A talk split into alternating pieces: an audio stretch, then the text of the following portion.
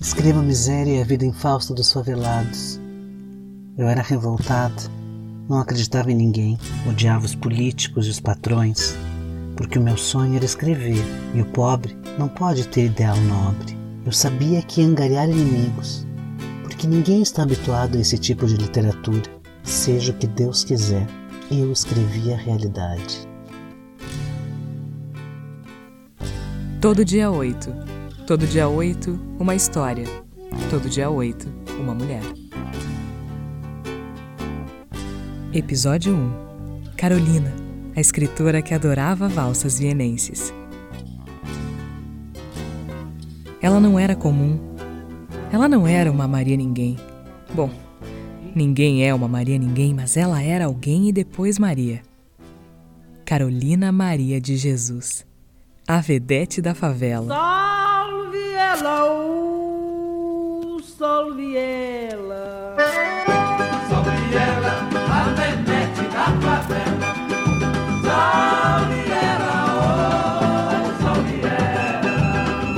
Salve ela, a vedete da favela. Carolina Maria de Jesus era uma mulher negra, favelada, catadora, mãe solo de três, famélica mas Carolina Maria de Jesus, a vedete da favela, era uma mulher negra, favelada, escritora brilhante, publicada, traduzida em 14 idiomas, mãe solo de 13 de barriga cheia.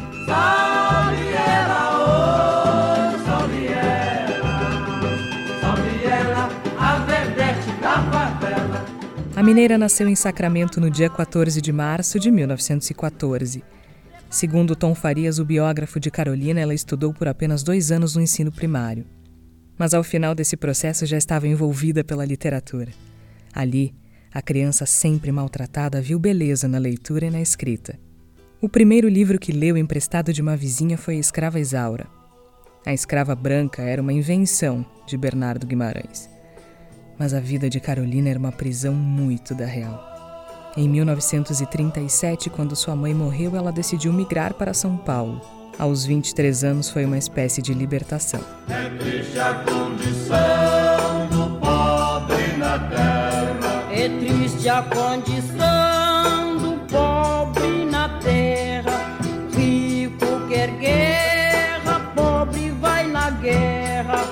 Carolina passou a trabalhar como empregada doméstica na casa do médico Euríclides de Jesus Zerbini o Jesus acompanhava de certa forma. O cardiologista responsável pelo primeiro transplante de coração no Brasil tinha uma vasta biblioteca particular e era ali que ela escolhia passar suas folgas. Mais tarde, ele seria o primeiro a chegar à sessão de autógrafos do livro que seria a grande obra de Carolina Maria de Jesus. Mas não ainda. Eu não tenho casa,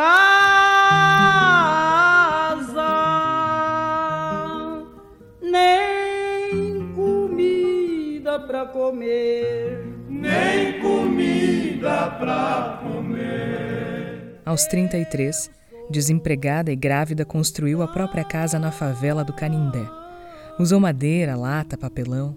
E assim nasceu João José, e depois José Carlos e depois Vera Eunice. Em dias de enchente, com a água até o teto, ela ia nadando com as crianças nas costas. Mas eles não perdiam um dia de aula, segundo conta a caçula. A essa época, Carolina trabalhava como catadora. Ela escreveu que de manhã estava sempre nervosa, com medo de não arranjar dinheiro para comprar comida. Mas ela continuava escrevendo e cantando e lendo e escrevendo mais. E ela o fazia sempre que vinham as ideias, como ela dizia. Em qualquer lugar. Em casa, registrava a realidade da desigualdade social e da discriminação racial nos cadernos que encontrava catando pelas ruas. Ela dormia com papel e lápis debaixo do travesseiro e levantava à noite para escrever. Aliás, esse era um dos motivos pelos quais ela não queria casar. Um homem atrapalharia a escrita, o único momento em que ela era verdadeiramente livre. Eu vivo de tanga, muito triste descontente. Botar um amor e minha vida não vai pra frente. Eu vivo de tanga, muito triste descontente. De botar um amor e minha vida não vai pra frente. Carolina ainda não sabia, mas essa liberdade a revelaria como um dos maiores fenômenos literários da década de 60 no país. Seguindo os passos de Maria Firmina dos Reis, era uma escritora negra derrubando os alicerces da branquíssima elite cultural brasileira. da branquíssima e racista elite cultural brasileira. Ela também não sabia que um daqueles cadernos encontrados por aí seria conhecido no mundo pelo nome de Quarto de Despejo Diário de uma Favelada. Em 1948, quando começaram a demolir as casas térreas para construir os edifícios, nós, os pobres, que residíamos nas habitações coletivas, fomos despejados e ficamos residindo debaixo das pontes. É por isso que eu denomino que a favela é o quarto de despejo de uma cidade. Nós, os pobres, somos os trastes velhos. Carolina Maria de Jesus chamou a atenção por falar a verdade, por falar da pobreza, da fome, da hipocrisia, da crueldade, do racismo. Ao ser entrevistada pelo jornalista Audálio Dantas, do jornal Folha da Noite, mostrou o que escrevia nos cadernos que agora eram longos diários. O conteúdo chamou a atenção do repórter que ajudou a lançar o primeiro livro em 1960. Quarto de Despejo vendeu os 10 mil exemplares em uma semana. Mais de 1.500 pessoas, além do Dr. Euríclides, compareceram à sessão de autógrafos. Carolina tornava-se, agora oficialmente, a escritora que sempre fora. Fui arranjar uma empregada, pediu 10 mil cruzeiros. Meu Deus, como é de fazer pra arranjar tanto? Carolina saiu da favela e foi morar com os três filhos em um bairro classe média alta de São Paulo. Em uma sociedade racista até hoje, imagine na década de 60. A mulher negra e mãe solteira não foi bem recebida pela vizinhança branca. Mas ela jamais se desculpou por isso, era só o que faltava. Logo ela que deixou marcado no papel que adorava a cor de sua pele e esperava que reencarnações fossem reais para que ela pudesse voltar sempre preta. Logo ela que ouvia suas valsas vienenses em volume altíssimo até tarde da noite.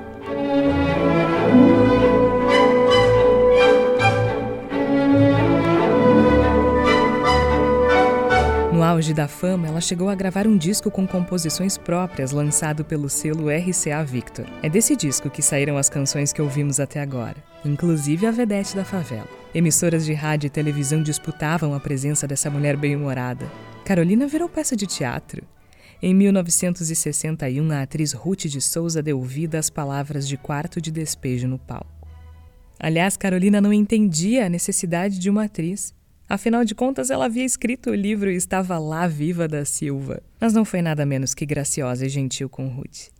Carolina virou até filme, mas o documentário alemão só foi visto no Brasil em 2014, na ocasião da celebração do centenário do seu nascimento. De meu diário, eu escrevi há 10 anos atrás. E apesar do boicote de parte da elite cultural brasileira, a escritora conquistou admiradores ilustres como Clarice Lispector. O cronista Paulo Mendes Campos descreveu uma conversa de Carolina Maria com Clarice. Durante o encontro entre as duas escritoras, Carolina Maria autografou um livro seu para Clarice com a seguinte dedicatória. A ilustrada e culta escritora Clarice Lispector deseja felicidades na vida. Ah, muito obrigada. Gostei da dedicatória. Botei felicidades porque é isso que importa pra gente, não é? Depois de tirarem uma foto juntas, Carolina comenta. Estive olhando seu livro. Como você escreve elegante. E como você escreve verdadeiro, Carolina. Você é a única que conta a realidade. A fama durou pouco. Escreveu outros livros, mas nunca o mesmo sucesso de vendas. Casa de Alvenaria não era tão interessante para o público, já que Carolina apontava as hipocrisias da classe média paulistana, que preferia vê-la no quarto de despejo. E assim foi.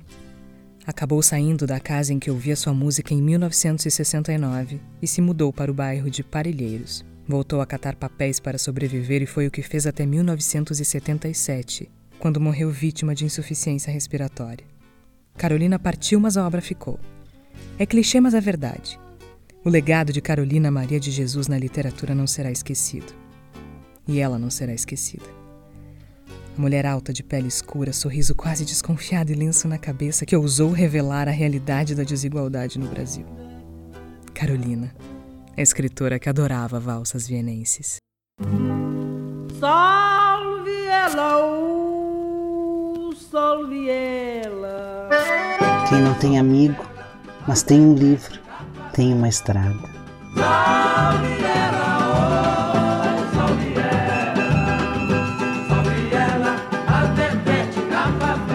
Todo Dia 8, um podcast produzido pelo Voz. Pesquisa Flávia Cunha. Roteiro Georgia Santos e Flávia Cunha. Direção artística Raquel Grabowska. Apresentação e edição Georgia Santos. Locução André Almeida, como Carolina Maria de Jesus, Raquel Grabowska como Clarice Lispector e participação especial de Kleber Grabowska como Paulo Mendes Campos.